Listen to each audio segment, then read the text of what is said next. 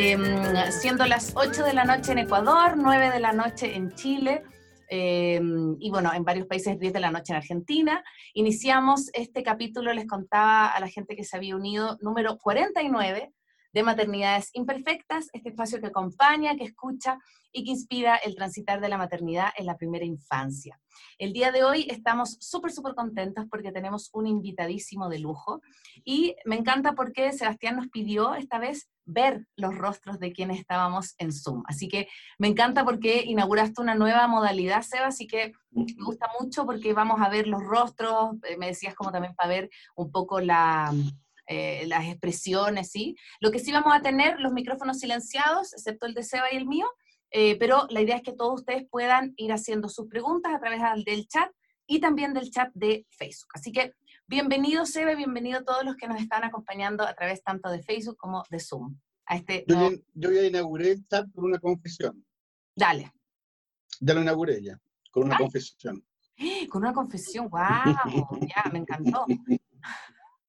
¡Wow! ¡Qué linda tu confesión! La puedo decir al aire porque la gente de Facebook no la lee.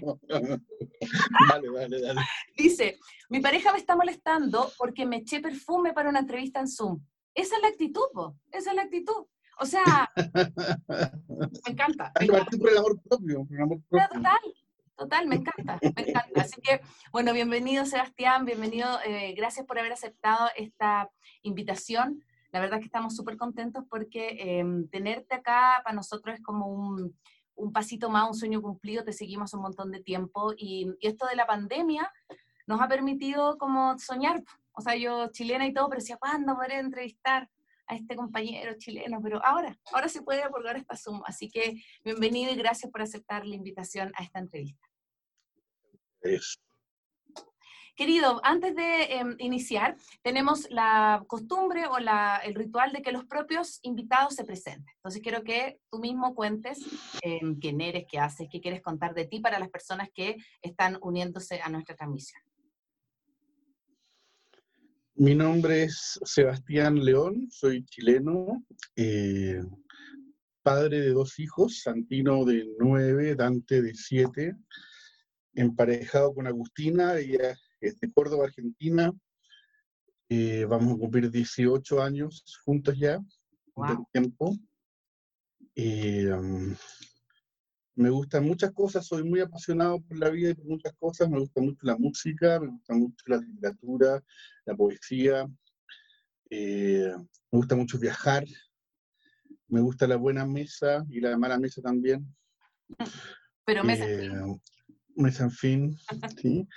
Y nada, pues ah, ustedes sabrán que, que aparte, algunos sabrán que aparte de la psicoterapia, que es mi trabajo habitual, eh, yo tengo, veo 30 personas a la semana en psicoterapia, el resto estoy en la casa con mi esposo, estoy con los niños ahora, ¿cierto? que ahora estamos todavía en, pandemia, y, junto con eso escribo, me gusta mucho escribir, tengo varios libros publicados, eh, estudié eh, en paralelo un tiempo literatura, licenciatura en letras, y, y, este último libro mío, eh, bueno, hay, hay, otro que salió después que es colectivo, que es un diccionario, ¿cierto? Que, que va a ser lanzamiento pronto, que fue invitar, un diccionario de psicoterapia contemporánea.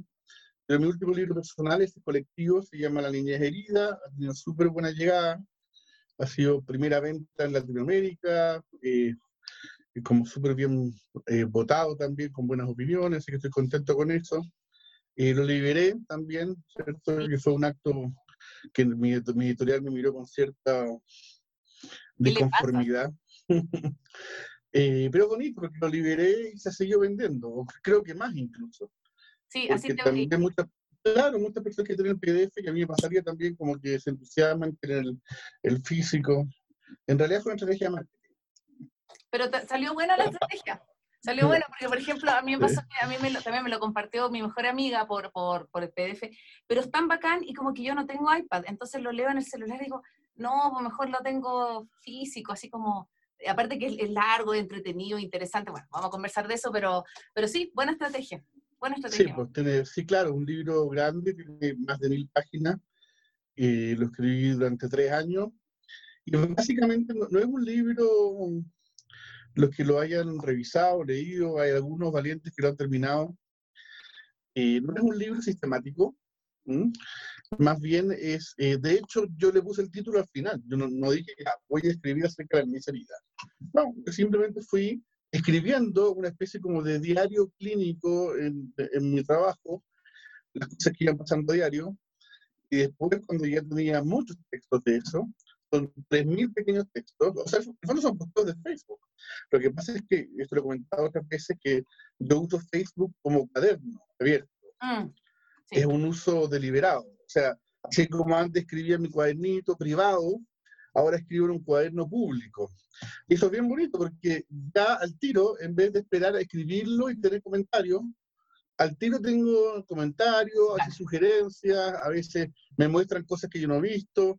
Entonces, es bonito porque ya cuando, ya, cuando junto todo ese material, ya está mirado por muchas personas, ¿no? Eh, entonces, eso es bien bueno, ¿no? Entonces, como que mejora, no sé si la calidad, pero por lo menos la, la amplitud de mirada, ¿no? Así que... también. Sí, pues, sí. Así que, claro, mis primeros libros fueron más académicos, salieron del contexto de, de mi formación como psicoanalista, que es larga, son cuatro años, después mi formación doctoral, también es larga. Ahí salieron mis primeros tres libros. Y, y después como que me saturé de tanta academia y dije, bueno, ahora yo, ya, ya no voy a citar más gente, ya me cansé tanto autor, de tanta cosa, ¿no cierto? de tanta intelectualidad. Y, y, dije, voy a ir a lo contrario, voy a partir de la experiencia, voy a poner entre paréntesis eh, todo lo que he estudiado, ¿cierto? Y, y, me, y, me, voy a nutrir de la experiencia clínica, ¿no? Y ahí, empezaron, y ahí empezaron a salir los primeros libros. Eh, el diario clínico fue el primero, que se llama así justamente inaugurando esa saga. ¿no? Y han salido varios de Diario clínico, psicoterapia relacional y crianza respetuosa. Después salió el psicoterapeuta como persona, la psicoterapia en tiempos de Facebook, confieso que sentido, eh, el otro su locura y la mía, un psicoanalista infiel, y después recién ahora la niñería, ¿no? O sea, son varios libros. Los, varios de esos libros anteriores, eh, yo creo que si los junto, si, a ver, ¿son cuántos? ¿Son siete? Ah. Claro, si los junto así como la niñería, deben salir 1500 páginas. O sea, a lo que voy es que son textos que que mi proyecto con la niñez herida, que no solamente tiene que ver con hacer un libro grande, sino que es una cuestión económica, en el fondo, de, porque yo seguí, lo que me inspiró a hacer estas pequeñas entradas fue el estilo de Galeano, Eduardo Galeano, ustedes lo conocerán mucho, un escritor uruguayo, que tiene reflexiones cortas, ¿no? Reflexiones cortas, pero profundas también, no, no triviales, ¿no? Y me gustó ese estilo, y, y, lo, y encuentro que es muy de, se conecta con las redes sociales de hoy, ¿cierto? Hoy día eh, eh, eh, es el ritmo de los tiempos, ¿cierto? Es muy difícil leer El Quijote de la Mancha hoy día, en serio, ¿no? Claro, cuando, había mucho tiempo, ¿no es cierto? Ah, tenía una tarde entera para leer, eran otros ritmos, ¿no? En cambio, en estos tiempos que son acelerados, ¿no es cierto? En fin, yo creo que esta cosa corta, por ejemplo, también he escrito poesía y, y, narrativa, y me entusiasmó mucho el formato de Santiago en 100 palabras, por ejemplo, esta cosa del metro, Santiago, lo que Concepción, eh, por ejemplo, para escribir microcuentos. O sea, también me gusta el formato del texto corto, pero que invita a ser profundo también, ¿no? O sea, eh, sencillo, pero a la vez como que abre, ¿no? Ese, ese es como mi, mi anhelo, ¿no? Y mezclado, mezclado con humor, ¿no es cierto? O sea, ahí en la cazuela se le echa a la olla varias cosas. Humor, política, eh, feminismo, o sea, hay unas cosas que voy también como que me van resonando y las voy incorporando y ahí va saliendo algo que yo creo que, que se va armando como un estilo bien propio, creo yo ya, ya con el tiempo, ¿no? Así que ahí estamos. Sí, y a mí me encanta eso porque espérate, antes de, antes de comentarte lo que te voy a comentar, quiero hacerte un pequeño eh, cuestionario que hacemos siempre al iniciar los eh, capítulos, pero súper es pimponeado, ya me tenéis que responder lo primero que se te venga a la mente, ¿ya? Me encanta Ya, perfecto. Un libro. Eh, era Lev de Borges. Una canción. Mm, ahora estoy con Arranca Corazones de Ataque 77 porque estoy aprendiendo a cantar, así que fue la primera que se me ocurrió. Me gusta, me gusta. Em, ¿Un maestro o una maestra?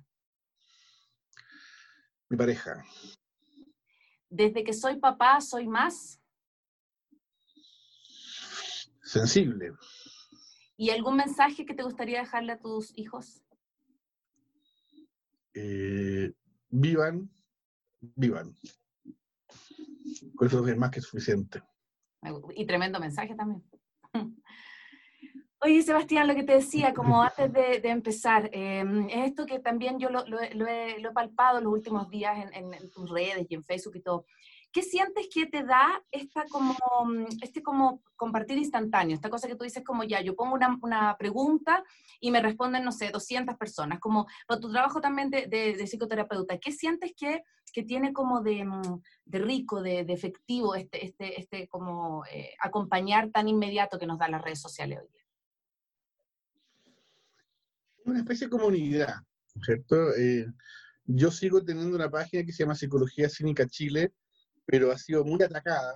Ya me la votaron una vez, ¿no es cierto? Cuando tenía 200.000 personas, la hice de nuevo, ahora van como 120.000 y me, siempre me están buscando pegarle ahí alguna patadita porque nos faltan los haters ahí, también con, cuestiones políticas, en fin.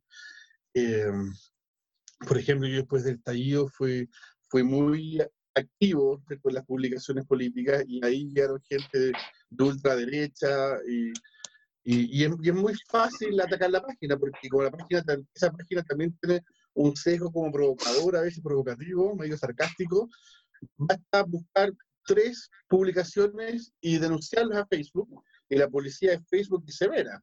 Entonces, con, con, con, tres tarjetas amarillas te bajan la página, ¿no?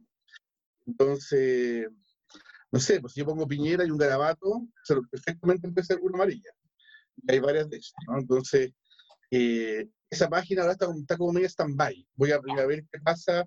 Tiene más gente que la mía, porque tengo dos páginas, ¿no es cierto? Entonces, yo he invitado un poquito a migrar a mi página profesional, que sea el León, ¿no?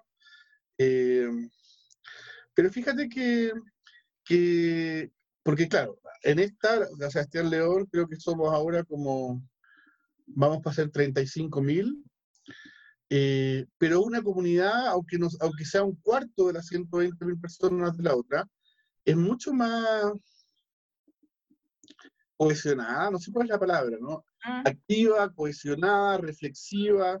Me pasó, de hecho, en la, en la en psicología cínica 1.0, que caí en la cosa como el rating, ¿no? Una cosa loca, porque empecé a ver qué, eran las cosas que más se posteaban, hay esa lógica, ¿no?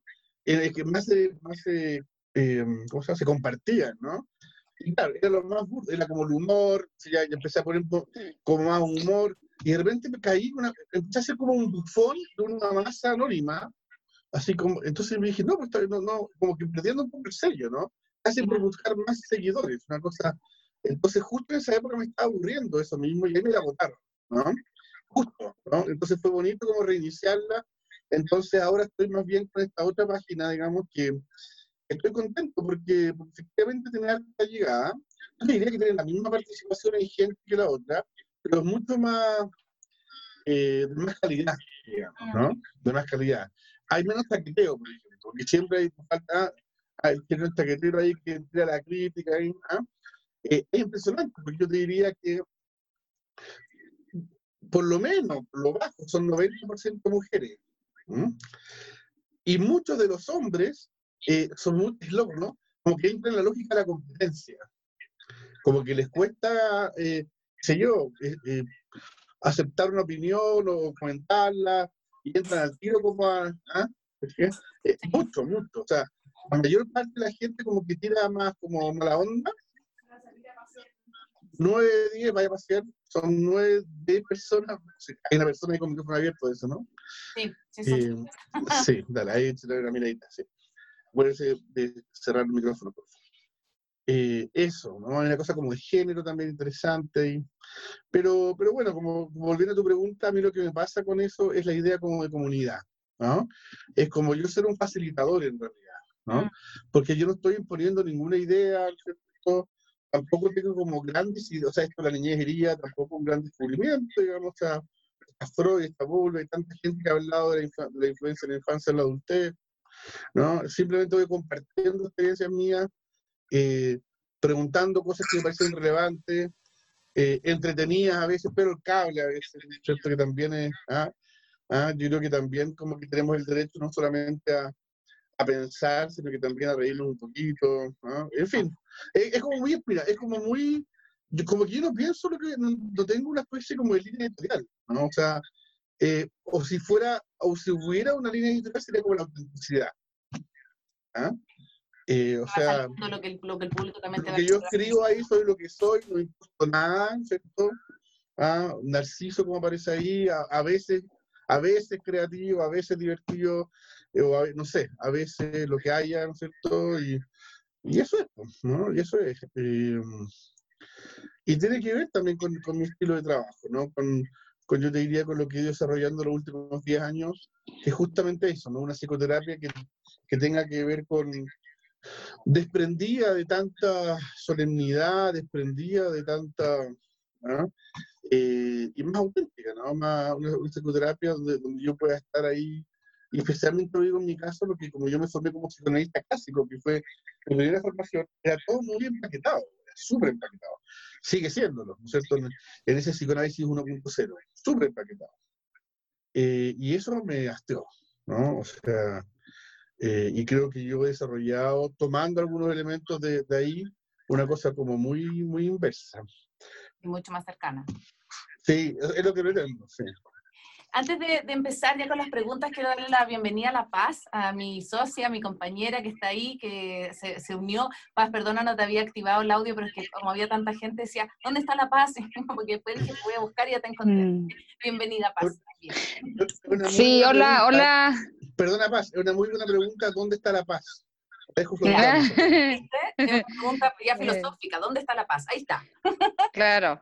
Esta paz está en la mitad de Ecuador, muy metido, en una parte que es media selvática, bosque húmedo, así que me, me, me tomó tiempo encontrar señal, pero yo estoy aquí, así que eh, hola Sebastián, qué gusto conocerte.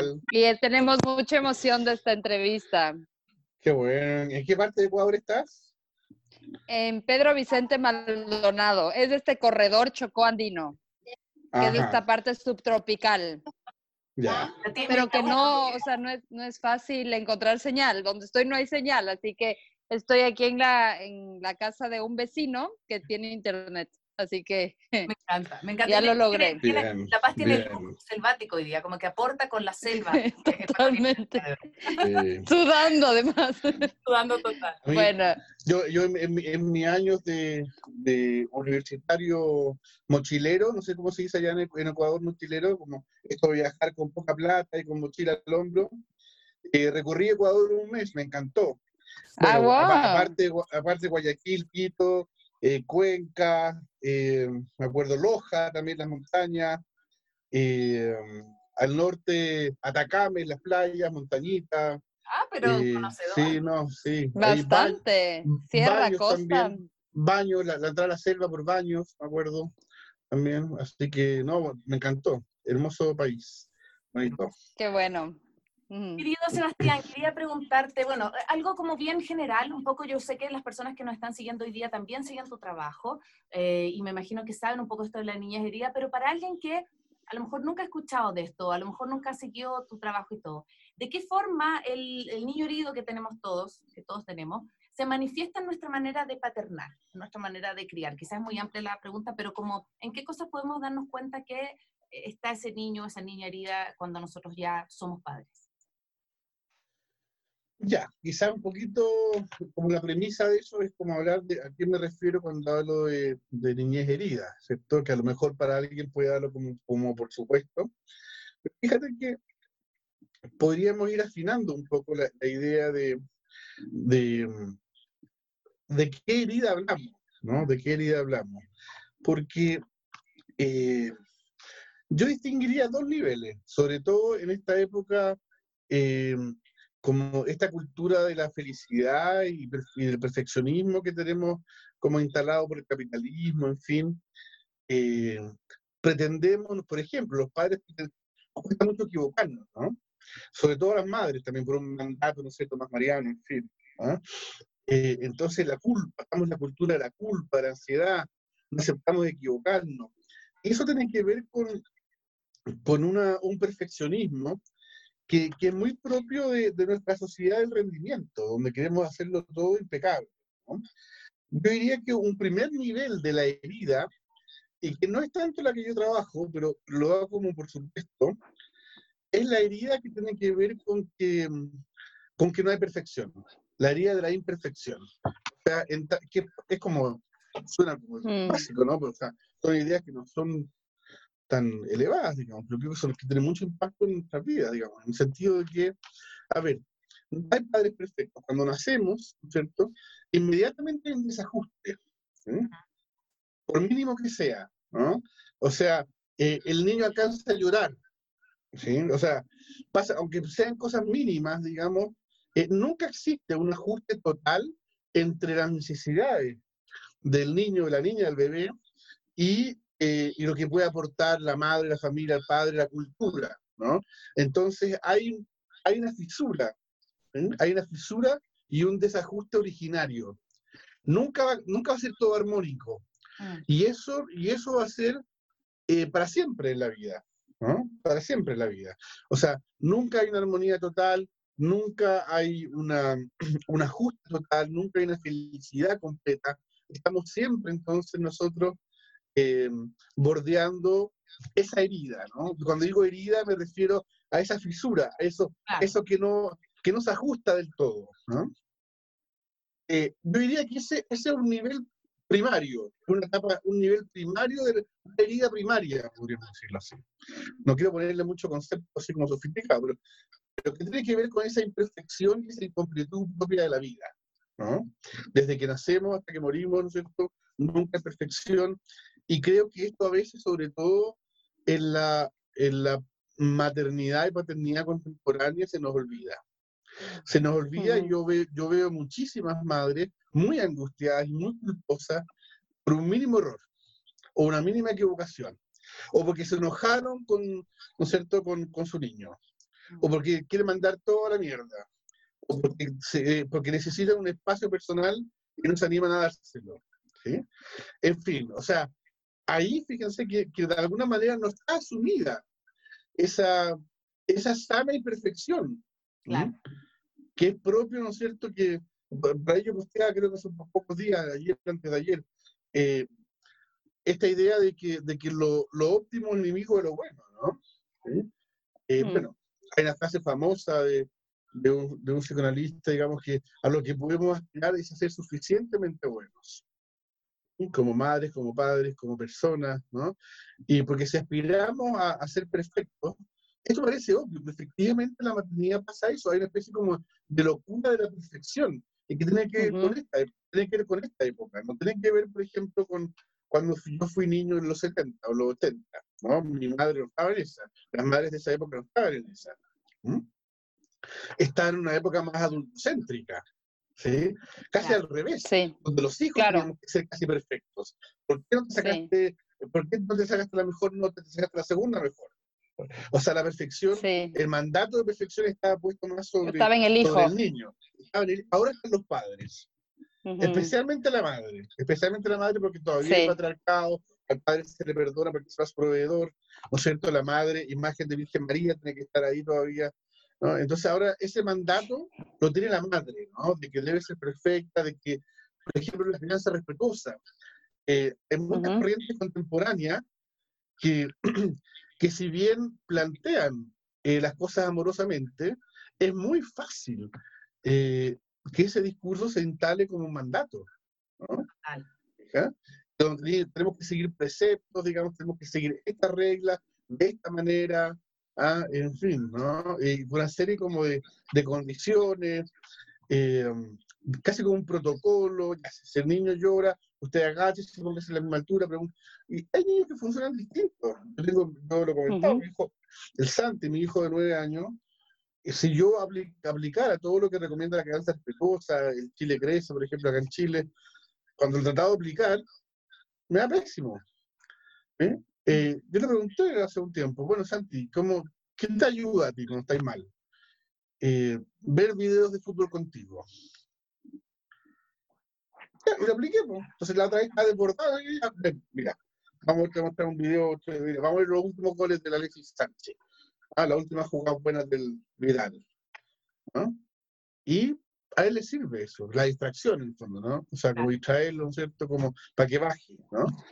Eh, y pero si yo me pongo a hacer exactamente lo que me dice el manual, me da pésimo, ¿no? Porque él se sentía como invadir. Esto es, todo es niño por niño, caso por caso, hija, eh, etcétera, ¿no? Eh, entonces. Pues, Justo yo escuchaba, yo escuchaba hace, hace, hace algún tiempo una entrevista tuya y que hablabas que termina siendo como una violencia sutil, pero violencia finalmente hacia, hacia las madres. Y pienso también que, que, tiene que ver con esta profesionalización del ser mamá, ¿no? Que ahora somos mamás que leemos un montón, hay un montón de, como una, una línea comercial de este tema de la crianza también, mm. que comienzan a hacer como recetas y, y cuando yo te escuchaba, pensaba que esa es una de las razones, una una de las ideas que nos llevó a fundar Maternidades Imperfectas, que yo sí me sentía como esta madre de alguna manera bombardeada de una manera casi única de llevar la crianza. Que, y, que, no solo es como, como una especie de protocolo, sino es como una ética, incluso con el nombre, ¿no? Como crianza respetuosa. Y que en lo contrario, quiero decir, como si uno estuviera siendo irrespetuoso, ¿no es cierto? exacto. Entonces me pareció como muy refrescante es, de alguna manera ponerse en la posición de los padres. Sí, sí, yo, yo, yo siempre digo esto, ¿ah? y, lo digo porque es verdad, o sea, es verdad, que si alguien, alguno de ustedes pusiera cámaras en mi departamento por una semana, eh, me dejarían de seguir. Me dejarían de seguir, porque soy, no tengo nada especial, o sea, no, no aspiro a ser un, o sea, eh, pierdo la paciencia, eh, sí, no pego quizás, ¿no? Eh, pero me equivoco, en fin, oye, ya, no, déjame acá y no, después voy. o sea, muy en la línea de esto de lo, de lo suficientemente bueno, pero para nada perfecto, ¿no? efectivamente, yo sospecho de todo mandato de perfección, porque justamente si usted quiere más nivel filosófico, no se hace cargo de esto, que somos seres incompletos, somos seres, ¿no es cierto? Mm. Esto te da, mm. si, mira, si le queremos poner dos, mm. ¿ah? esto ya el señor Freud, el señor Lacan lo habían trabajado, Freud tiene un trabajo que se llama El malestar en la cultura, que dice que cuando nosotros llegamos a la cultura, inmediatamente hay un quiebre, hay un quiebre con nuestra naturaleza, ¿cierto? la cultura introduce ¿cierto? Eh, ese desajuste. ¿ah? Eh, y no podemos, por ejemplo, gradualmente hacer todo lo que necesitemos, eh, hay, hay, tiempo, en fin, ¿no? Aunque haya, o sea, la madre o el padre no se va a ajustar al microsegundo del tanto, claro. no va a haber nunca un ajuste 100% entre naturaleza y cultura. Y el señor Lacan también habla de, de, la, de la incompletud, que tiene que ver con la imperfección, que siempre va a haber algo que falte, y tenemos que asumirlo. Eh, va la misma idea de que no hay una felicidad, no hay una completud, no podemos ser madres completas, ni padres completos. Siempre nos va a faltar algo. Nuestros hijos siempre, afortunadamente, van a tener algo que reprocharnos. Siempre. Y si no, sería casi señal de autoritarismo, como que, como que hay miedo. ¿no? Eh, fíjense, si nos, si nos ponemos en, en el discurso de, la perfección moral, ¿ah? ¿quiénes son, en la, por ejemplo, qué, grupo eh, social, qué, qué institución predica más bien la perfección moral? La iglesia. La iglesia. ¿Y qué ha pasado? ¿Qué pasa en la iglesia? ¿Dónde se dan los mayores abusos? Ahí. Ahí mismo, ¿no? Ahí mismo. Es decir, el que más predica perfección probablemente es el que, es que sale el trío por la culata, ¿no? Eh, por eso a mí me parece, me parece, más auténtico, digamos, eh, eh, esto es sostenerse en la imperfección, abrazar la imperfección, pararnos desde ahí, ¿no? Por supuesto que no se trata, no, hay que confundir imperfección con, con, maltrato, ¿no? Yo creo que eso, esa es otra cosa, ¿no? Y por eso yo, por, por, eso yo, yo creo que, que hay dos niveles de la herida. Un nivel de la mm. herida es como más filosófico, que es como decir, eh, los seres humanos no podemos ser felices, ni completos, ni perfectos, ¿cierto? siempre estamos, hay una siempre hay una herida, siempre hay una fisura, como herida en el sentido de imperfección, ¿no? Eh, ese, ese, es un nivel más básico, ¿no? Como que todos, eh, todas las personas estamos heridos en ese, nivel, en ese sentido de, y tenemos que hacernos cargo de, esa herida, ¿no? De nuestra herida de imperfección. Eh, hay otro nivel sobre eso que ya es otro nivel de herida, ¿no? Una herida secundaria, no es primaria, ¿no? Una herida secundaria es la del trauma, es la de la violencia, es la del, maltrato, y, ahí entramos en otro terreno, ¿no? Entramos en otro terreno. Bueno, cada vez se juntan, ¿no? Pero, pero claro, mi libro eh, tiene que ver con esto, ¿no? Tiene que ver con la herida secundaria. No es un libro tan filosófico o sociológico que habla acerca de la incompletud del ser humano, ¿no es cierto? No va tanto en esa línea. Eh, aunque sí toca mucho el mandato de perfección. Varias veces, esto mismo en la página de ustedes, ¿no? Eh, varias, muchas veces me pasa a mí. ¿Y, y cuándo aparece más eh, el mandato o, o, la expectativa de perfección en las madres? Mm. Que tiene que ver con el mismo, que tiene que ver, es una moneda de cara, tiene que ver con el miedo a la imperfección. Sí, y yo por ahí leía en alguna entrevista tuya, Sebastián, como de que muchas veces las mamás, cuando somos muy sobreprotectoras, tiene que ver también con una, mm, con una niña abandonada, como con esta cosa, esta necesidad de control, entonces yo sobreprotejo, estoy encima de mis hijos, porque a lo mejor cuando chico no recibí eso. ¿Cómo poder, y tú decías un poco como sanando a la niña, también sanamos a la madre, así como hacemos este, este doble match, cómo poder como también darnos cuenta en qué momento estamos como eh, accionando no desde el adulto que somos, sino que desde la herida, esto que tú hablabas, desde nuestra infancia. Mira, en la misma línea, justamente lo eh, estaba pensando esa conexión, que, que las madres que, que, más se desesperan por ser perfectas, digo madres porque efectivamente aparece esto, no, es que yo sea machista, sino que estamos en una sociedad patriarcal, con estos problemas afectan mucho, mucho más a las madres que a los padres, ¿no? O sea, de 20 consultantes, 19 con estos temas son mujeres. Eh, a los padres, lamentablemente, por un lado, no les ha llegado todavía tanto, aunque hay más corresponsabilidad en los actos, falta todavía mucho por hacer. Eh, pero sí, lo que tú dices... Eh, pero alguna, un, paréntesis, ¿alguna vez leían que parte de, aparte del mandato social, digamos, que recae la crianza sobre la madre, es también como esta comparación entre madres, como que las madres nos comparamos más unas con otras que los padres. Bueno, tal como los padres se comparan en los ingresos, por ejemplo, en el auto. Ajá, exacto, ¿eh? exacto. El auto más grande, la casa más grande, ¿ah? la cosa más fálica, ¿no es cierto? En las madres también, como mira acá, ¿no es cierto? En fin. Eh, bueno, y eso tiene mucho que ver con el capitalismo, porque es la competencia, ¿no? Ah, la, la, competencia es uno de los pilares del capitalismo. Y por eso es muy fácil que la crianza respetuosa se vuelva una crianza capitalista. Mm. Eh, donde estamos muy preocupados por la eficacia, el rendimiento, la perfección, la competencia, la felicidad, o sea que son todos parámetros capitalistas. Eh, claro, lo que pasa es que con la palabra crianza respetuosa, ¿con quién va a criticar algo que es respetuoso? O sea, ahí hay muy buen marketing. Porque ¿cómo voy a criticar? O sea, si yo critico lo respetuoso, soy irrespetuoso. O sea, ahí la hicieron muy bien, digamos, ¿no? Eh, eso. Porque cada vez que alguien critica esto, dice, no, eso no es la crianza respetuosa. Se transforma como un dogma, ¿no? Hay algo como incuestionable ahí. a, mí sería algo que no tengo que criticar eso los dogmas, ¿no? Yo ahí con los dogmas le doy ahí duro, ¿no?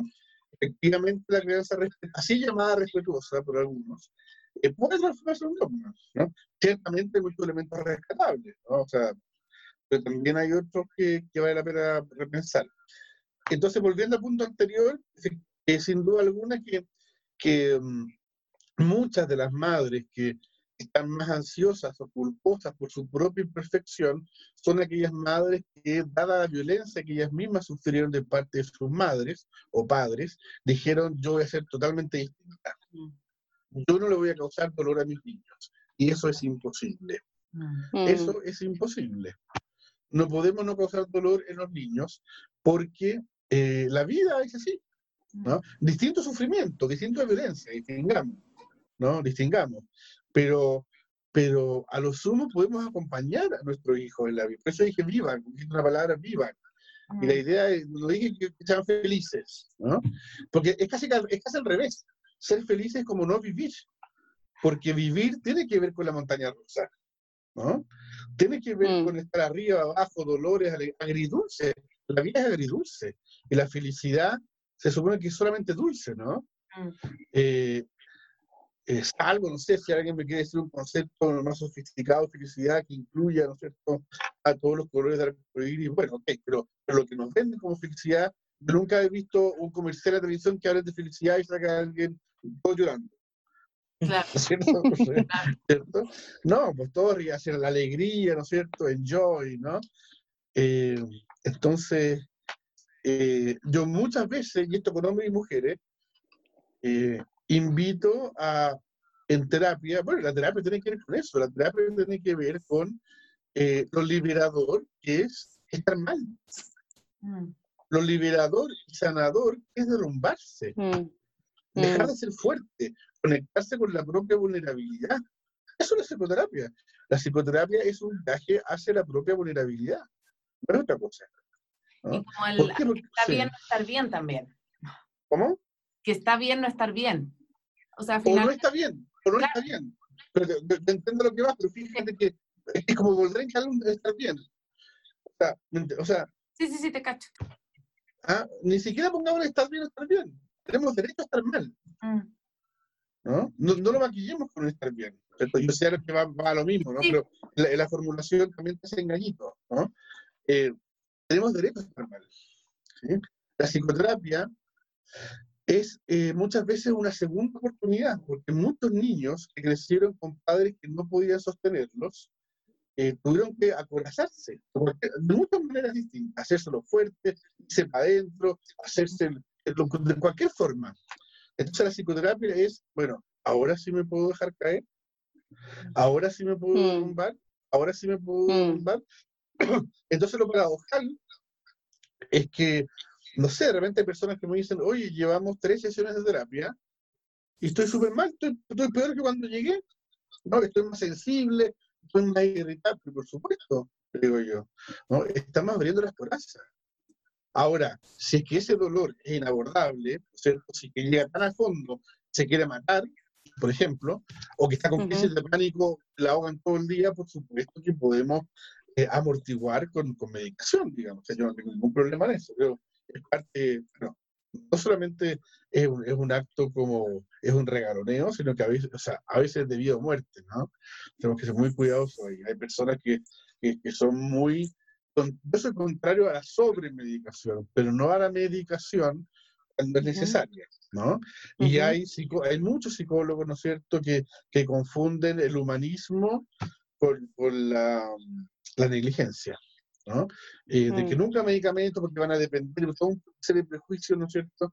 Eh, asociados a la sobremedicación, pero no a la medicación responsable, y bueno, corremos el riesgo de que se, se matan. La depresión mata, no es un juego esto, ¿no? Entonces, eso, ¿no? Pero, entonces, ¿cómo la, el psicoterapeuta es un acompañante en situación de derrumbe, cuando la psicoterapia es profunda. ¿eh? Psicoterapia profunda, mm. por lo general, no creo tampoco que si no te derrumbaste, no hiciste terapia, no, no, no, no, un mandato de esto, ¿no? Pero, pero en mi experiencia, no hay nada más eh, sanador, curativo, de fondo, que hacer la experiencia del derrumbe emocional, sostenido por mm. otro. Ojalá Ojalá que además del terapeuta pueda sostener también una pareja, una amistad, a lo mejor los padres que ahora ya se pegaron en el sofazo, alguien, ¿no? Eh, mucho mejor. Pero por último, el trabajo psicoterapéutico, ¿no? Que ayuda a eso, ¿no? Entonces, ¿por qué? Porque el derrumbe tiene que ver con eh, la caída desde, desde la, la coraza, de, de la fortaleza, a la vulnerabilidad. ¿no? Cuando salimos del derrumbe, salimos reconstruidos. Hay, mm. algo, hay algo así como, no sé, a veces puede ser medio cliché, pero hay algo así como un, como un renacer desde otro lugar. ¿Ah? como un fénix. sí, de mm. alguna manera. El mejor de los casos, ¿eh? el mejor de los casos. Eh, Por ahí va la cosa, por ahí va la cosa. Es que desde ahí yo siento que lo que tú dices como desde el viaje, esto tiene que ver como el viaje a este, estas heridas de la niñez o a estas heridas que hoy se están presentando como en la paternidad o la maternidad, la crianza finalmente. Porque yo pienso, por ejemplo, no sé, si tuviste papás que mermaron tu autoestima y te dijeron toda la vida que no valía y para nada, que estaba y que, que, o sea, si es que ellos, por ejemplo, eh, que a lo mejor muchos de nosotros nos pasó en alguna ocasión, obviamente tú eh, en cosas medias inconscientes lo vayas a estar repitiendo a veces en tus hijos. Entonces, como esta situación, yo digo, como, me preguntaba, como, ¿qué hace falta como para poder crecer y para poder convertirnos como en estos adultos que, que hoy crían, sin como, como criar desde, desde, estos, desde estas heridas, ¿no? Yo, yo, sé que quizás es muy difícil lo que, lo que estoy como planteando, porque eh, si no hacemos este viaje que tú dices profundo, no nos vamos a dar cuenta cuáles son, o cuáles son estos como patrones que estamos como repitiendo una y otra vez. Claro. En general, criar desde la herida tiene dos caminos. El camino de la identificación y el camino de la sobrecompensación. El camino de la identificación es pegarle a nuestro hijo tal como nos pegaron a nosotros. Implica una identificación con el agresor. Por lo general, es una forma de lealtad hacia los padres. E-, ese niño, esa niña que todavía está queriendo decir, mira, madre, por favor, ámame. Necesito tanto tu amor, sigo siendo esa niña hambrienta de tu amor, que voy a hacer lo mismo que tú. Voy a, poder estar de tu equipo, mm. con tal de que tú me ames. Aunque mi hija lo pase igual de mal que yo, porque me voy a creer tu cuerpo. Y me voy a identificar contigo. Y te voy a llevar conmigo, para que me ames. Por lealtad a ti. Pues, todo esto es más sutil, no sé, todo esto inconsciente, no, no, hay ruidos. Eh, ese es el camino de la identificación, ¿no? Esto está estudiado por un señor que lo voy a escribir acá, que el primero que habló de esto se llama así, Sandor Ferenczi, es el apellido, Ferenczi. Es el primero que habló, es el primero que habló acerca de la identificación con el agresor como mecanismo de transmisión del maltrato. Eso está vigente hasta el día de hoy. ¿no? Eh, ¿Y por qué? Porque una persona necesita identificarse con el agresor. ¿Eh? Eh, esto es típico en el abusador. El niño abusado se convierte en abusador sexual, eso es muy común, efectivamente. Lo cual no lo justifica. Este es un lema, comprender no es justificar. Comprender no es justificar. Mm. Porque alguien puede decir, ah, lo estoy justificando, si me fue Estoy comprendiendo. No es justificar. Que le den cárcel, que le den cárcel. Pero, igual puedo comprender. ¿no? Para, para no repetir, para enseñar, para hacerme cargo, para pensar, para, sé ¿no? Etcétera, ¿no? Prevenir, por, también, no se puede.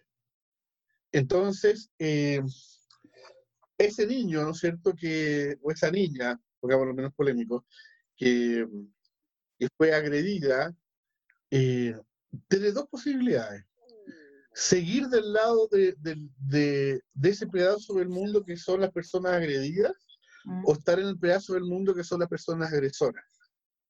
Es decir, cuando los padres maltratan a los niños, reducen toda la, riqueza de la perspectiva del interpersonal a el balancín víctima-victimario. Entonces, ¿de qué lado me pongo yo? Yo no quiero seguir siendo víctima toda mi vida. Mm. Entonces me pongo al lado victimario. Me voy del lado A. Mm. Entonces, ¿sí? Como que, compenso mi historia.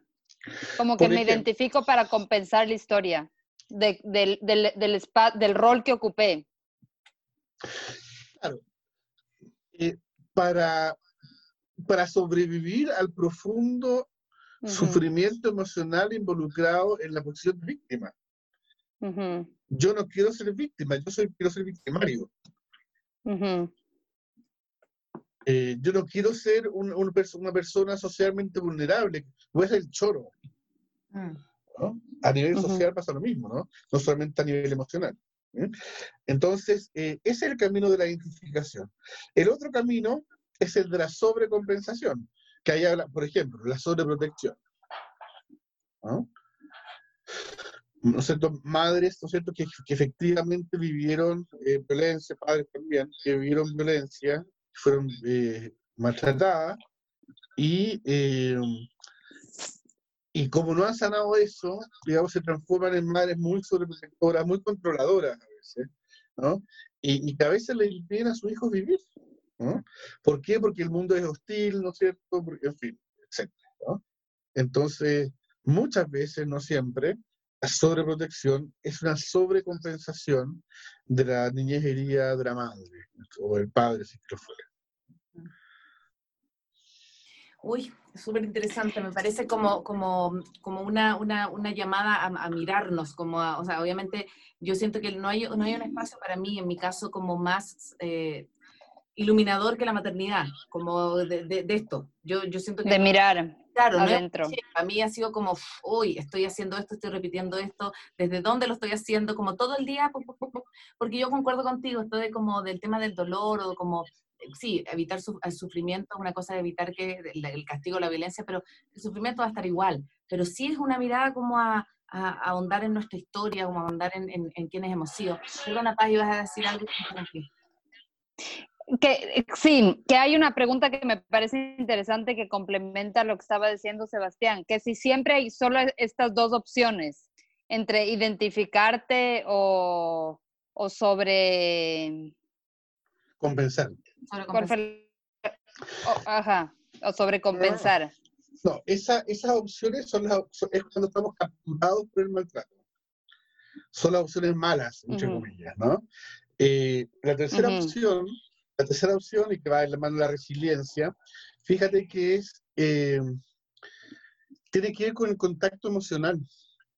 Porque estas dos opciones, en estas dos opciones, negamos el dolor. ¿Sí?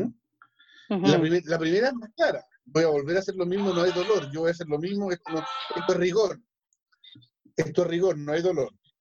En la segunda, aparece algo más ansioso, pero también, de alguna manera, eh, implica una sobrecompensación que, que, no se hace cargo de la vida, ¿no? O sea, como que de alguna manera quiere taparla con parche. Mm. Entonces, la, tercera vía es eh, la conexión emocional con el dolor. Voy a poner otro, otra autora acá, importante, Freiberg. Ahí, ahí está con la tela ahí, ¿no? Freiberg, Selma Freiberg fue una trabajadora social y psicoterapeuta eh, justamente trabajaba con con madres, con madres que tenían, por ejemplo, hijos pequeños, bebés, hijos muy pequeños con problemas de alimentación, con problemas de sueño, en fin. ¿ah? Eh, y ella eh, atendía a esas mamás con la bobita en sesión, pero hablando sobre la madre. Mm. Con la hipótesis, ¿no es cierto?, de que son las emociones de la madre, por supuesto, las que afectan el cuerpo, y si hay un tema de alimentación, se, se transmite a nivel cultural en la madre, en fin, en la lactancia, etc. Y cuando esa madre lloraba su pena, ¿ah? algo se liberaba en ese campo, ¿cierto? Y, se abría la interacción. ¿ah? El vínculo, creando el vínculo con el bebé. O sea, la madre que esa madre que dijo, oye, ¿sabéis qué? las últimas tres sesiones me lo he llorado todo porque me he acordado cómo me sacaban la cresta de, niña y ahora mi abuelita toma la leche y ya no me duele el pecho a mí. Mm. Mm. Increíble, ¿no? O sea, como el campo emocional está ahí encarnado, ¿no? Entonces, uh trabajó mucho, digamos, con estas madres. Eh, más cotidianamente, algunos, algunos los conocerán, digamos, está la, ¿cómo se llama? La, la Laura Goodman desde otro lado, ¿no? Polémica igual, pero, interesante, que ella toma, por ejemplo, de Jung la idea de la sombra, ¿no? Este en ese famoso libro, La maternidad y el encuentro con la propia sombra, así se llama, ¿no? tiene que ver con lo que estamos hablando, es decir, cómo hay grandes episodios en la vida eh, muy importantes, y entre eso especialmente la maternidad, la maternidad, eh, que el bebé o la bebé nos hace de espejo.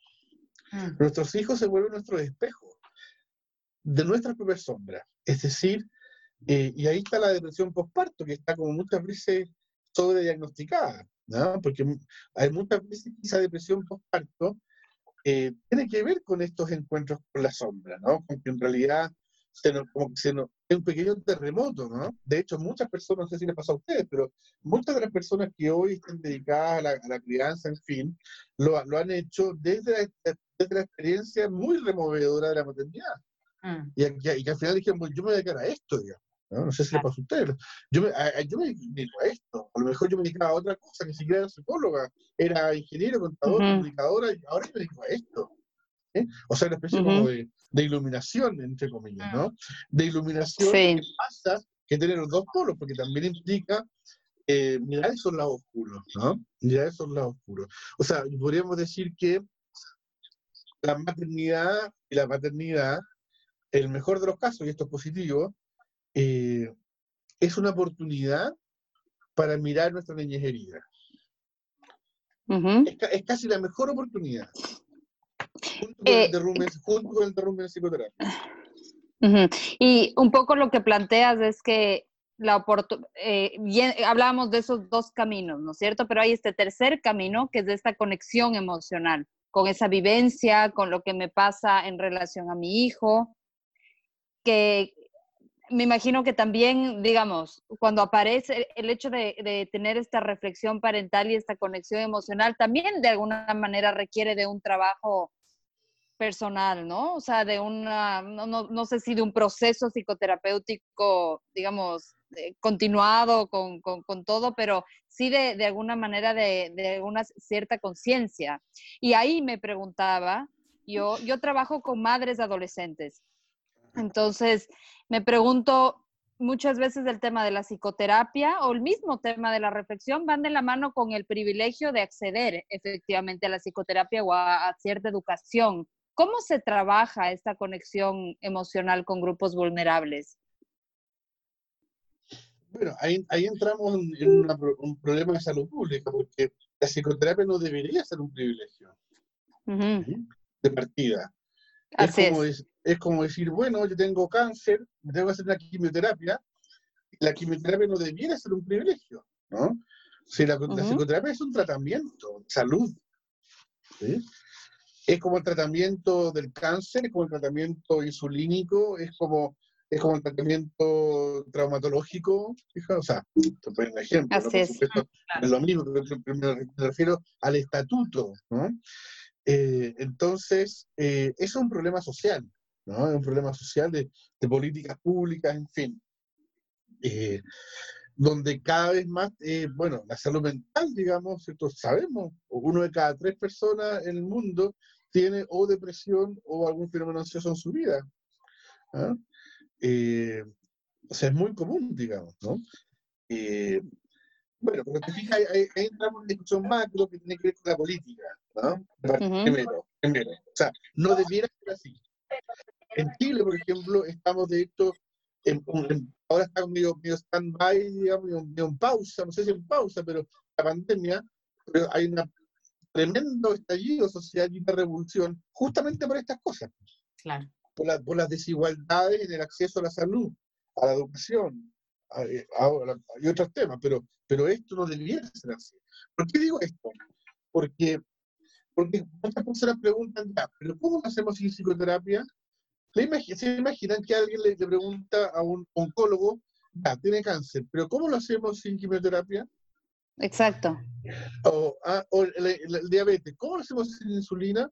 No, no se puede, es la insulina pero que es muy caro el acceso. Bueno, hay que, entonces hay que pelearla a nivel social.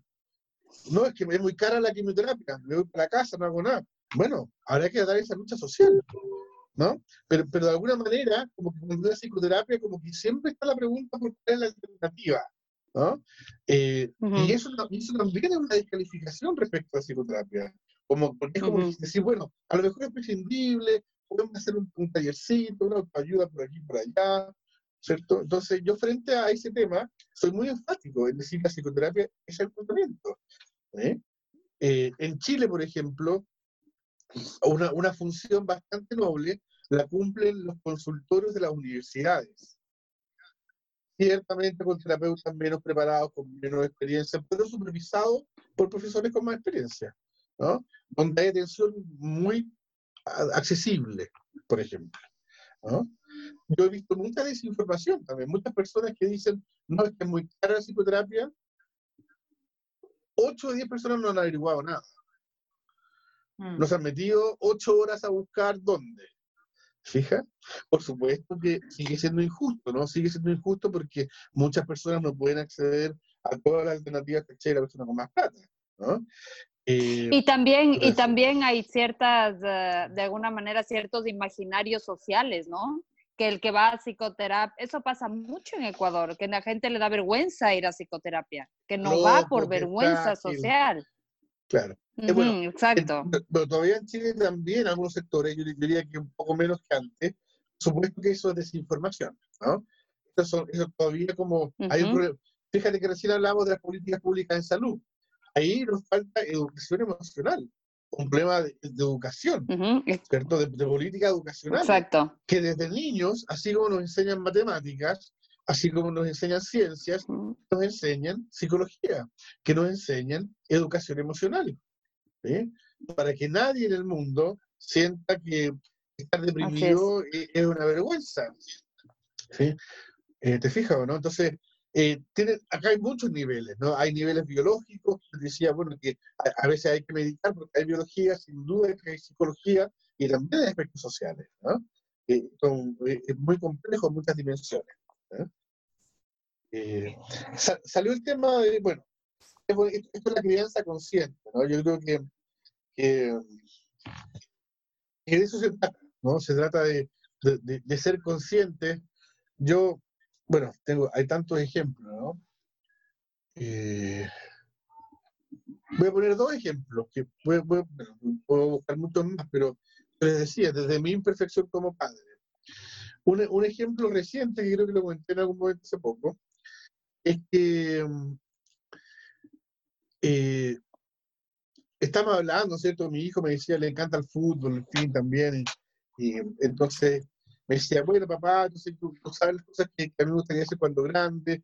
Eh, le digo, sí, hemos hablado que te gustaría ser futbolista o a veces también abogado, con esta cosa que te gusta discutir. Falta uno, papá. ¿Qué otra? Peluquero, papá. Chuta, ¿verdad? Que te gusta la cosa del pelo, pelo. Y yo lo digo a mi tío.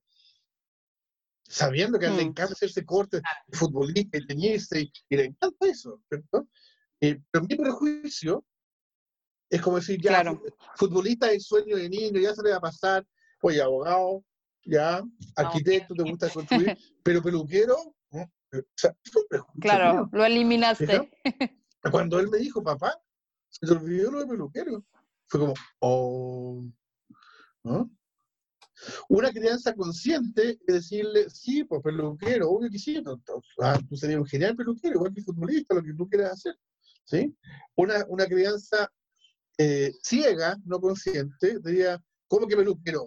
Eso es para maricones, eso es para que no ganar ninguna plata con Mm. eso, ¿no? Mm, ¿por qué ciego? Porque estoy reproduciendo prejuicios, estoy reproduciendo mandatos sociales, familiares, Claro. etcétera, ¿no? Fija.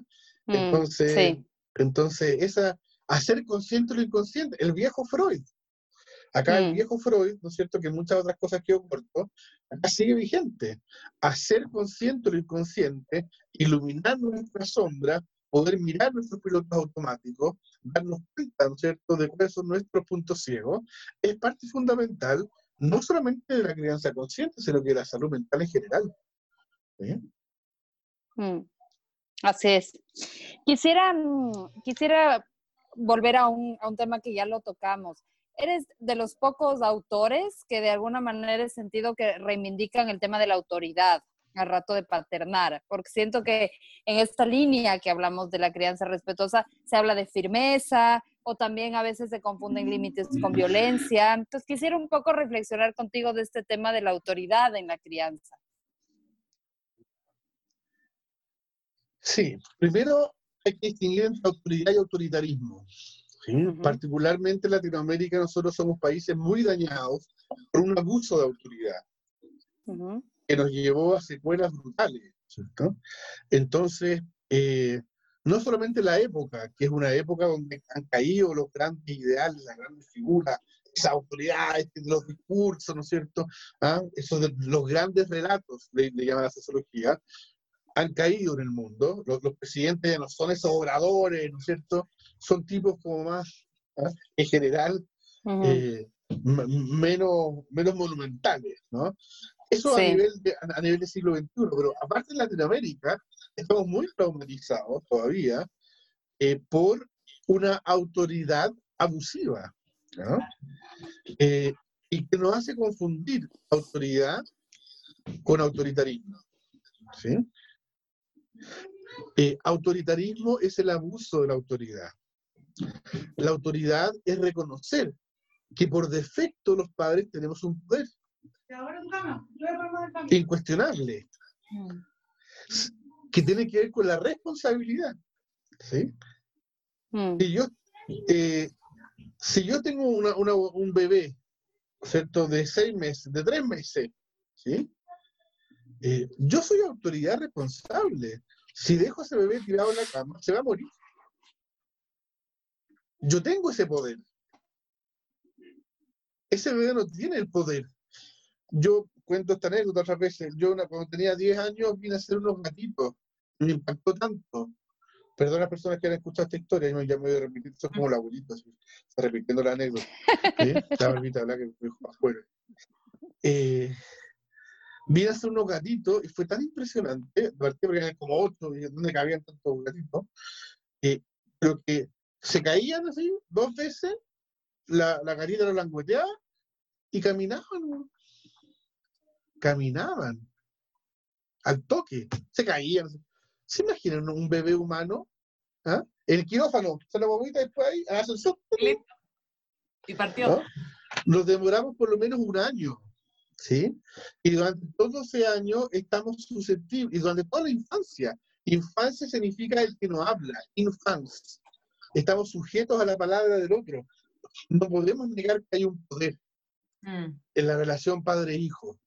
No podemos negar que hay un poder. Si lo negamos, es más peligroso. Y si hay un poder, hay autoridad, hay soberanía. Mm. Es distinto de un abuso de poder. ¿sí? Mm. Es distinto de un abuso de poder. Cuando yo le digo a mi hijo, que me cuesta como, ¿ah? ya, niños, a lavarse los dientes, ah, mamá, estoy jugando, así que, niños, ya, ok, cinco minutos, después se lavan los dientes, acuérdense que les quedan amarillos y echan los bichitos, ah, qué lado ya. ¿Ah? Eso es autoridad. Si yo no, lo, hago, yo no lo hago en negligencia. Mm. Claro, es, hacerse cargo, ¿no? Eso es autoridad. ¿Mm? Lo que pasa es que no confundamos con el autoritarismo. La autoridad está más cercana a la responsabilidad. Mm, mm. ¿Ah? Y, y, es distinto del autoritarismo y de la negligencia. Sí. Es como una tercera alternativa, ¿no? Eh, y lo que pasa también es que todos venimos, por lo menos, sí, la mayoría venimos, eh, las épocas sociales, los regímenes políticos, permean a las familias. Mm. Y es muy común ¿cierto? Que hay tendencia, por supuesto que hay excepciones, que en regímenes totalitarios las familias se vuelven totalitarias. Por ejemplo, está súper estudiado que en Chile, en los años 80, que la dictadura era feroz, ¿cierto? Las familias eran bastante feroces y muy autoritarias. ¿sí? Es decir, hay una correlación, hay una correlación.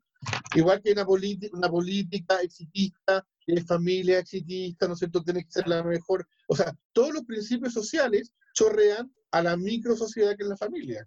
¿Te fijas? Sí. Entonces, entonces, ¿qué pasaba? Que fue tan autoritaria la crianza que, que vivimos, yo viví, por ejemplo, también, ¿no? muy, muy, orientada al logro, ¿no es cierto? Muy, eh, muy del deber ser, muy, ¿no es cierto? En fin, eh, que nos hasteamos, ¿cierto? Nos hasteamos y ahora queremos como lo contrario, ¿no?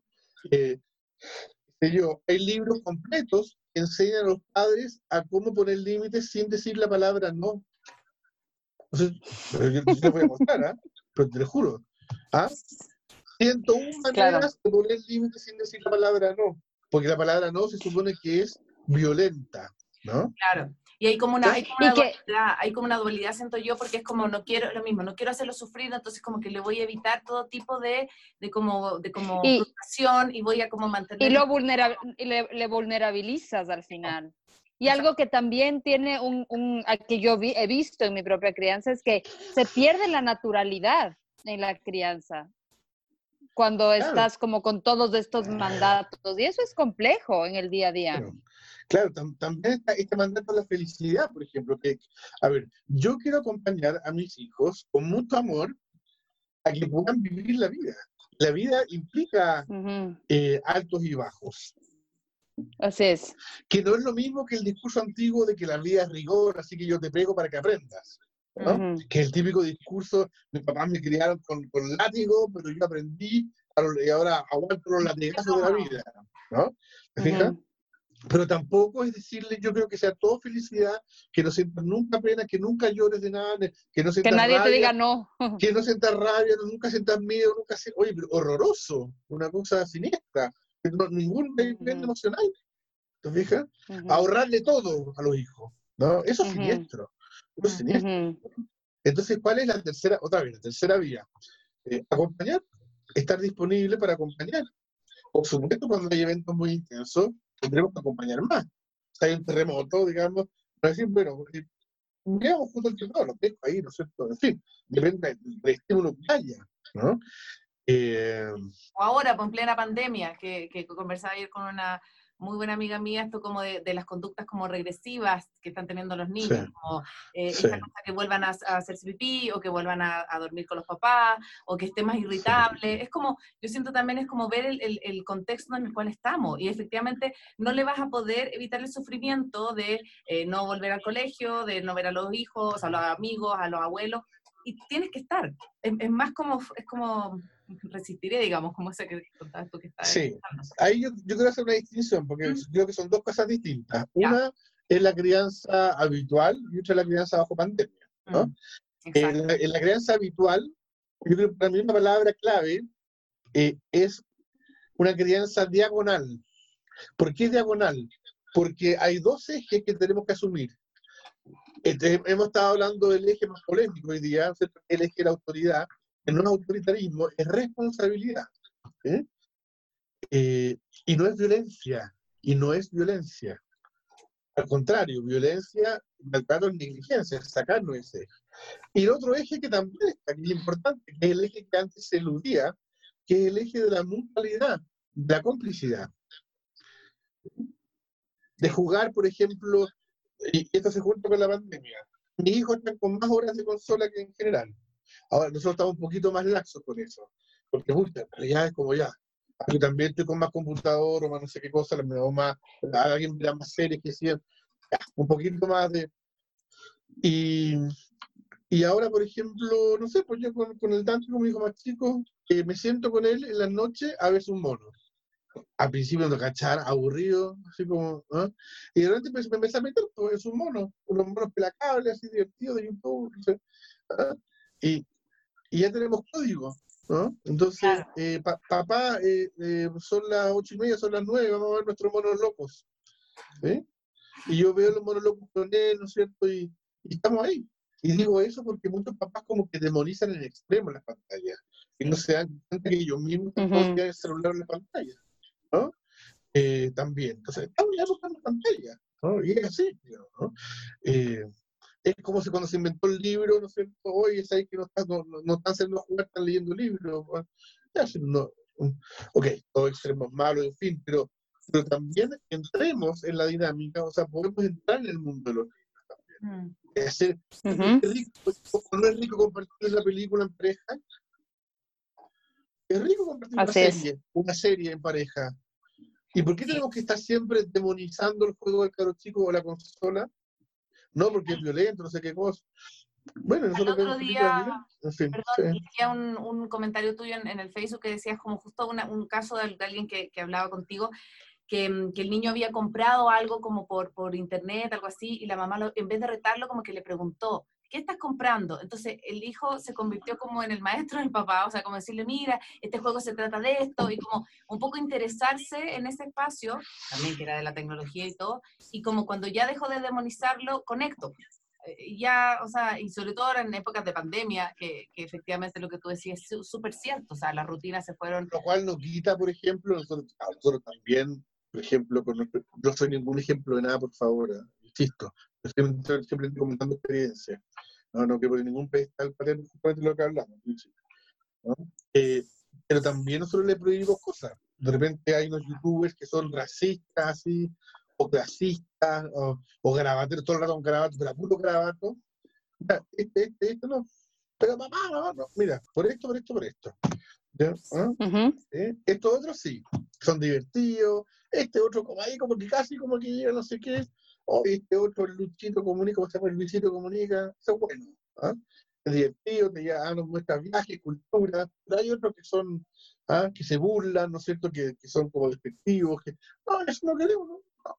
¿Te fijas? Y lo explicamos por qué. Que a lo mejor puede llorar y lo acompañamos en ese canto, ¿no? Mm. Pero hay una responsabilidad ahí. ¿no? Entonces, ahí está, esta- esta- ¿cuál es la crianza diagonal? La crianza diagonal es la que reconoce ambos ejes de la crianza, tanto el vertical como el horizontal. Y a veces estaremos más del lado una, a veces más del lado la otra. ¿No es cierto? Yo cuando Ujú. juego al fútbol, al fútbol con mi hijo en la terraza con- y chuteamos, estoy más en la complicidad, ¿cierto? Pero si se pelea con, con- si se pelean los dos, a ver qué pasa, ya, me pongo ahí más árbitro, cuénteme qué pasa ya. ¿ah? ¿Te fijas? Y eso es así, ¿no? Eh, entonces yo creo que no tenemos que tenerle miedo. Nuestra generación de padres le tiene miedo a la autoridad, porque fuimos traumatizados por una autoridad eh, Autoritarismo, claro. no, sangrienta, sangrienta, masacradora, ¿no? Mm. O sea, a ese, a ese nivel, o sea, está a un nivel extremo, ¿no? No, no, no es como, o sea, ¿te fijas? Eso, ¿no? O sea, vivimos efectivamente modelos de autoridad, eh, yo creo que irrepetiblemente violentos, ¿no? Entonces ya cualquiera somos de autoridad, sobre todo en personas que tienen también una tendencia como más, más, más naturista, más natural, más hippie, digamos, ¿no? Eh, también pasa eso, ¿no? Como que esta cosa como que no, no va. Por eso es que yo, yo, Ujú. yo reivindico, ojo, la autoridad, porque el autoritarismo, la autoridad vinculado con asumir que inevitablemente tenemos un poder, tenemos un poder, y tenemos mucho poder, Mm. ¿eh? Y tenemos que reconocerlo, hacernos cargo de Mm. eso y ocuparlo responsablemente. Y eso es parte de ser Mm. autoridad. Un profesor es autoridad en la clase. Un árbitro es autoridad en una cancha de fútbol. ¿Cómo no? Un presidente Mm. es autoridad en un pueblo. Y nosotros no somos autoridad en la casa. Por supuesto que sí. Por supuesto que sí. ¿No? Ay, qué, qué increíble. Estoy, me, pasa un poco como, como esto de las millones de preguntas que se me vienen a la cabeza, como de millones de, también de comentarios que están escribiéndonos a través del, chat, y como sentir que, que- es un tema que, me parece tan importante de, ponerlo en discusión. A mí me encanta y por eso también te quiero agradecer, Sebastián, por esta entrevista, porque me parece súper vital de, acercar esto, estos temas a, a- a la gente, acercarlos mediante las redes, acercarlos mediante las preguntas abiertas, porque yo creo que pocas veces hablamos de lo que nos está pasando. Entonces me parece que esos espacios son súper necesarios para no solo ser mejores papás, sino que para ser eh, mejores personas y para ir a estas profundidades que tú mismo hablabas hoy. Así que yo quiero personalmente, bueno, me imagino también en nombre de la paz de, este espacio como de las maternidades, de agradecerte mucho, Sebastián, por, por acceder y por, por, mm, por decir sí a esta entrevista, porque ha sido realmente un, un placer, un gusto y, y eso, como, como eternamente agradecida por, por, por darnos el espacio de mirarnos también en este camino. Paz. Sí, bueno, la verdad, a mí desde... Creo que hay mucho de lo otro. Hay mucho esta Biblia de lo que es ser una buena mamá, hay mucho este protocolo. Eh, y es interesante, ¿no? No quiero quitar, y además entiendo de dónde viene, y obviamente estoy a favor de los buenos tratos y tal, eh, pero el hablar de esto no se hace tanto. El hablar eh, un poco, el, el cuestionar estas corrientes que están tan posicionadas actualmente es hasta mal visto, de verdad. Así que me parece como muy eh, importante como que acercarnos a otros discursos, a, a otros cuestionamientos. Eh, y bueno, también te agradezco, Sebastián, porque creo que hemos ido también por diferentes capas, ¿no? Desde lo biológico, lo social, lo cultural. eh, así que así como, como te dije al comienzo, es, es refrescante comenzar a pensar la maternidad como desde otros cuestionamientos. Así que muchas gracias. Yo les quiero hacer una propuesta. Tomemos tres preguntas de los asistentes, ¿les parece? Me encanta, ya. Perfecto. Ya que estamos en esta, ¿cierto? El eje horizontal. ya. Voy a- ¿Quieres tú también? ¿Te, te parece si tú eliges? Ah, bueno. Porque hay, también hay por Facebook también, ¿no? Por Facebook también están Sí, escribiendo, Cámara ¿no? por Facebook. Entonces vamos a hacer algo. Escojamos, voy a escoger Dos y una- dos, dale. Dos y dos y yo la agrupo. Léame cuatro preguntas y la agrupo, dale. Ya. Yo, le, yo escojo las de Zoom y tú escoges las de Facebook, ¿te parece? Ya, perfecto, yo escojo las de Facebook. Eh, a ver, en Facebook, prum, prum, prum, prum, prum. Espérame. Ya, espera, no, una pregunta. Es que esto está hablando como de... Mira, mira, léela si quieres y te voy a hacer un pequeño comentario sobre la Biblia. Léelo por mientras con Ya dice, Eh, sí, fíjate- yo, fíjate- a ver, dale. Vamos un segundo con él. Es dale. interesante la metáfora de la Biblia, ¿no? Pero cuando- dices Biblia, Ujú. en el fondo hablamos de dogma. Eh, cuando la crianza se Ujú. vuelve dogmática, se vuelve dogmática, ¿cierto? Se transforma en una religión, ¿cierto? Desde las Ujú. cosas más prácticas, oye, así que tú no, no predicas, no. O sea, desde esa cosa, que a lo mejor es más práctica, hasta los autores, por ejemplo, a través de una página a- amiga, eh, o sea, criticar a Carlos González, y fui lapidado los Claro. pero fui lapidado. ¿Por, por qué? Porque, porque es un mesías, digamos, es uno así como San Juan es como San Carlos, digamos, San Carlos González. Entonces, cuando, las cuando, cuando estas cosas, se, estos discursos se vuelven dogmas, además generan culpa, que eso es muy judeo-cristiano, la culpa del pecado, ¿no? Asociado a la Biblia. Entonces tenemos que tener mucho cuidado de transformar incluso este discurso, cualquier discurso, en dogmas, ¿no? Esto para mí no es ningún dogma, es. es una, es una reflexión que propongo, pero no es, ah, la crianza diaconal o la iglesia vida. Son, son, vamos Ujú. de lo, ah, no, no hay nada, ahí volvemos al principio, no, no hay nada completo acá. El dogma se presume como un discurso Mm. sin fisuras, sin herida, sin herida eh, eh, existencial, y eso es muy complejo. Sí. Pero también, también nos da- me doy cuenta que la crianza, al hacer tan, al ser exigente como es, como que nos hace sedientos de estos dogmas, nos hace sedientos de que alguien nos dé la receta.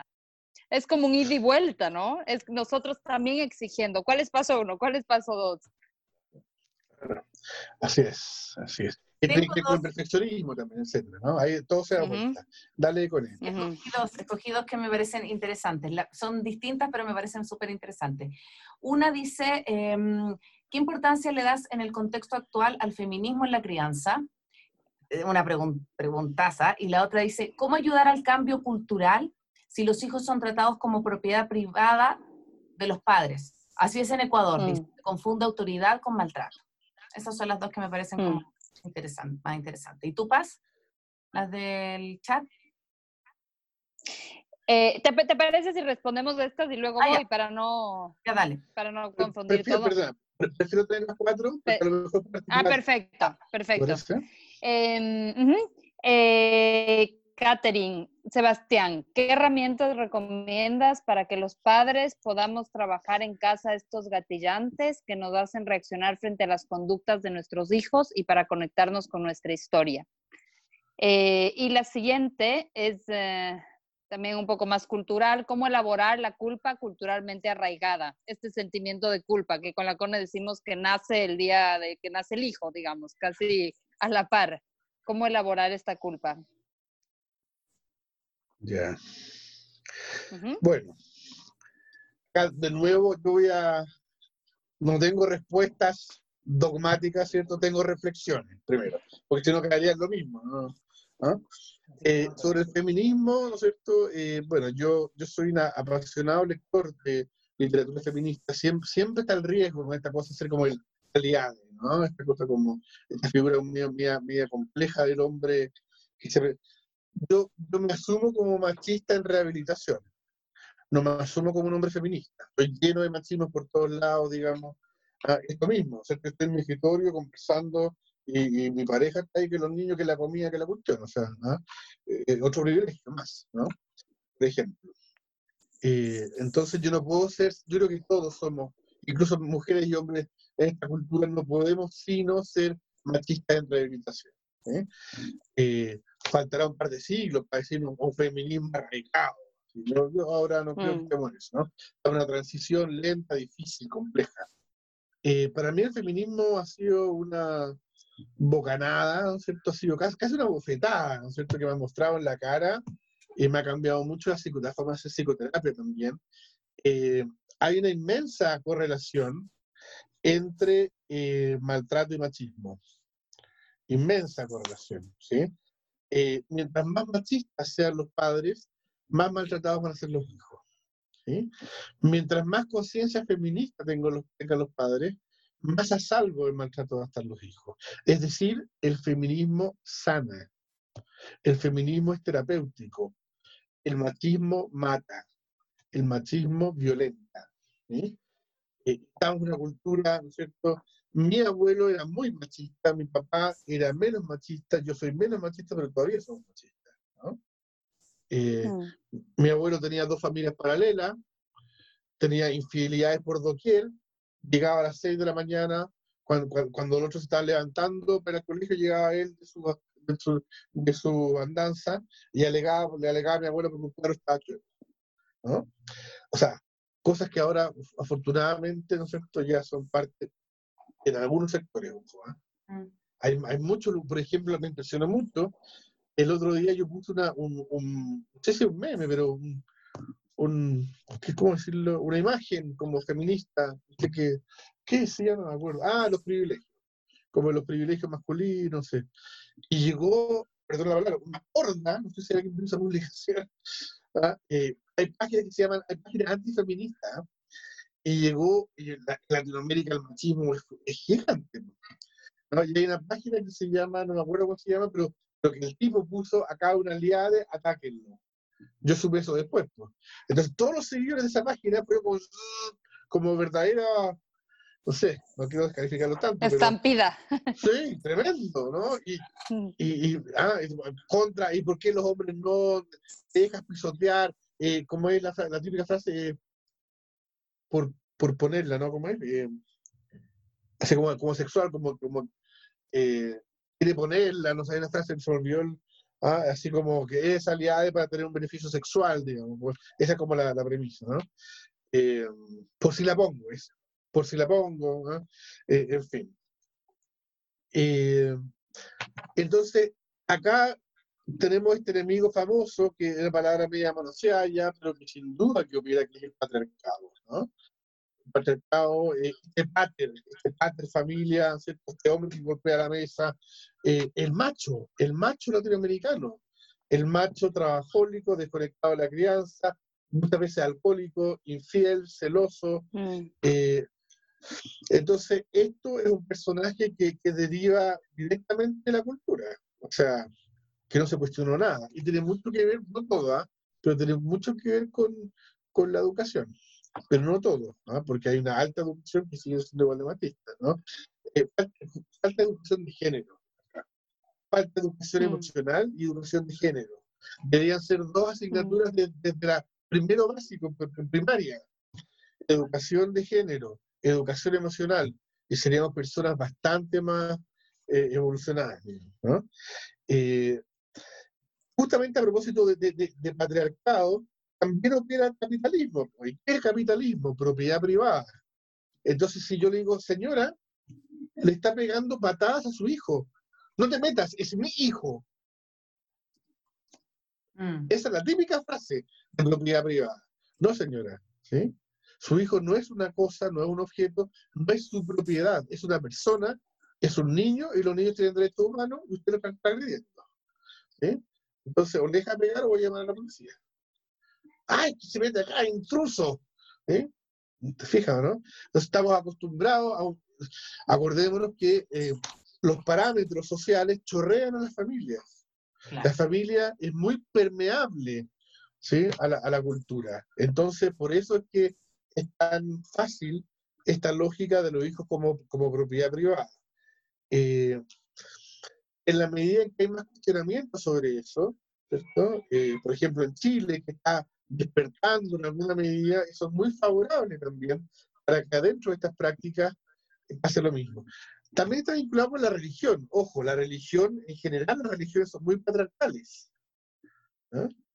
Eh, no hay ninguna religión feminista. Algunos dicen la Wicca, y no- nadie, no, no tiene ninguna incidencia mundial. ¿sí? La religión es patriarcal, ¿no? Eh, y por ejemplo, en Chile eh, había un, hay un movimiento, no te metas con mis hijos, no te metas con mis hijos, eh, que, tiene una fuerte presencia desde la religión protestante, evangélica, en fin, cristiana, o lo que, o lo que fuere, ¿no? que tenemos que tener cuidado también con eso, porque la religión eh, muchas veces habla del amor, pero hay religiones, pues, con todo respeto a, muchas religiones, pero yo soy muy contrario a prácticas, por ejemplo, de algunas religiones, donde eh, si, si la, la, chica tiene sexo prematrimonial a los 18 años, eh, no se le habla más. Mm. No se le quita, los padres deben quitarle el saludo para siempre. Es una cosa horrorosa, ¿no? Yo tenido mi consulta, familias que se debaten entre la religión, el amor a Dios, ¿no es cierto? Y el amor a los hijos. Madres destrozadas, porque su, su vida entera ha estado en la comunidad religiosa y, y el hijo ella descubrió que a los, a, los, 26 años, pero todavía no se casaba. Pero, pero, descubrió que a los 26 años le descubrió un condón. Entonces le dejó de hablar. Hace seis meses que no le hablaba porque los pastores le decían que tenía que cumplir con, los dogmas. ¿no? Terrible, terrible. Ama siempre más a tus hijos que a tu dogma religioso. Tu mm, dogma, si tu religión, si tu religión te obliga a no amar a tus hijos, deja tu religión. ¿sí? o, o, ninguna. Eh, eso. Después las herramientas para padres. Bueno, como yo decía, ¿no es cierto? no hay nada que sustituya la psicoterapia. No hay nada que sustituya la terapia. Entramos en la pregunta de, ¿debe herramientas para trabajar con mi cáncer en mi casa? ¿no? Eh, pero bueno, respondamos. ¿no? Eh, reconocer los pilotos automáticos. ¿sí? Por ejemplo, ¿ah? podemos ponernos, digamos, conversar con el otro, a lo mejor con la pareja, con alguien más, dime, dime mis fallas. Conversemos. Siempre, el otro es un espejo, mejor que nosotros mismos. Nosotros mismos tenemos ceguera, ciegos, no, siempre nos vemos. Si yo le pregunto ahora a mi pareja, mira, dime cinco fallas mías como padre. No, mira, a veces eres mecha corta, a veces estás impaciente, cuando, cuando dormís mal, mejor no te acerques, eh, no sé, eh, qué sé yo, ¿no? Bueno, e-, esa es una forma. Mm. Por ejemplo, ¿no? Que, que el otro nos interpele eso es más honesto, digamos, que hacer nosotros mismos, porque hay mucho autoengaño también, ¿no? Eh, indagar en nuestra historia, ¿sí? ¿Cuáles fueron mis cinco mayores dolores en mi infancia? Mm. Eh, asociados con cada uno de mis padres. ¿Qué cosas no quiero repetir? ¿Qué cosas sí es un ejemplo? ¿Qué cosas no es un ejemplo? Eh, pero insisto, ¿no? O sea, todas esas cosas son partecitos que pueden servir pero un verdadero trabajo psicoterapéutico suma todo esto en una totalidad. E, y volvemos a los temas sociales y educacionales que ya vimos al principio. Y la última pregunta, ¿cómo elaborar la culpa culturalmente arraigada? Bueno, eh, haciendo consciente, pues, haciendo consciente. ¿no? La conciencia es un buen antídoto frente a la culpa. Cuando yo me doy cuenta de esto, esta mamá, por ejemplo, me dice, oye, es verdad que acá la religión, que yo sentí una ayuda, eh, me está haciendo sentir culpable de amar a mis hijos. Mm. Mm. Ahí, cuando si yo soy consciente, vuelvo a tener las riendas eh, de, mi vida en la mano. Porque si yo estoy en piloto automático, simplemente estoy replicando como la persona que se identifica con el agresor. Volvemos al principio, como autómata. ¿sí? Voy para adelante. O yo cuando se me olvidó el peluquero. ¿Por qué? Porque yo aprendí que peluquero no está a la altura de abogado. Prejuicio, ¿cierto? Mi hijo fue mi espejo ahí. Papá se te olvidó, con toda naturalidad, no me lo dijo así con papá, tu prejuicio, con papá, pero que así con, con una, hermosa inocencia de ningún juicio, ¿no? ¿Sí? Entonces, eso, ¿no? El otro nos ayuda como espejo y cuando tomamos conciencia, la conciencia eh, funciona como antídoto frente a la culpa. Bien, pues. Uy, tremendo, tremendo. Eh, me encanta, eh, me parece súper claro. Voy a hacer ese ejercicio, Sebastián, el de las cinco cosas con mi pareja. Después Tenga cuidado, tenga cuidado. Sí, es, es- es peligroso, pero está bueno. Que sea recíproco, que sea recíproco. Sí, no, lógico, lógico, pero me gusta, me gusta. Eh, bueno, quiero agradecerle a todas las personas que estuvieron conectadas hoy día a través del Zoom, a través de el Facebook, contarles que esta entrevista va a estar en formato podcast a partir de la próxima semana en nuestra en Spotify, en iTunes y en nuestra página web. Eh, nos buscan como maternidades imperfectas y la próxima semana, no, como en un 10 días más o menos pasa, sí tenemos otra, otra entrevista de esta quinta temporada. Así que muchas, muchas gracias por acompañarnos en este espacio que acompaña, que escucha y que inspira el transitar de la maternidad en la primera infancia. Así que muchas, muchas gracias, Sebastián, por, por estar acá con No nosotros. solo decir que me pareció una conversación perfecta, que estoy muy feliz. Gracias, gracias, Leonor. O sea, totalmente. eh, mira, mira, le voy a hacer lo que voy a hacer, voy a poner la cámara. Mira, desde hoy nos vamos a llamar maternidades perfectas, porque no hay nada malo en esta. bueno, nos vemos. Gracias, gracias. Muchas gracias, chao, gracias dale. y a todos también por conectarse. Gracias. Chao, Bueno, Sebastián. un hablamos. Chao, chao. Chao. Chao, queridos. Muchas gracias a todos por conectarse. Besitos. La próxima semana va a estar esto en eh, las redes. Así que, de verdad, muchas, muchas gracias. Chao, chao. Thank you.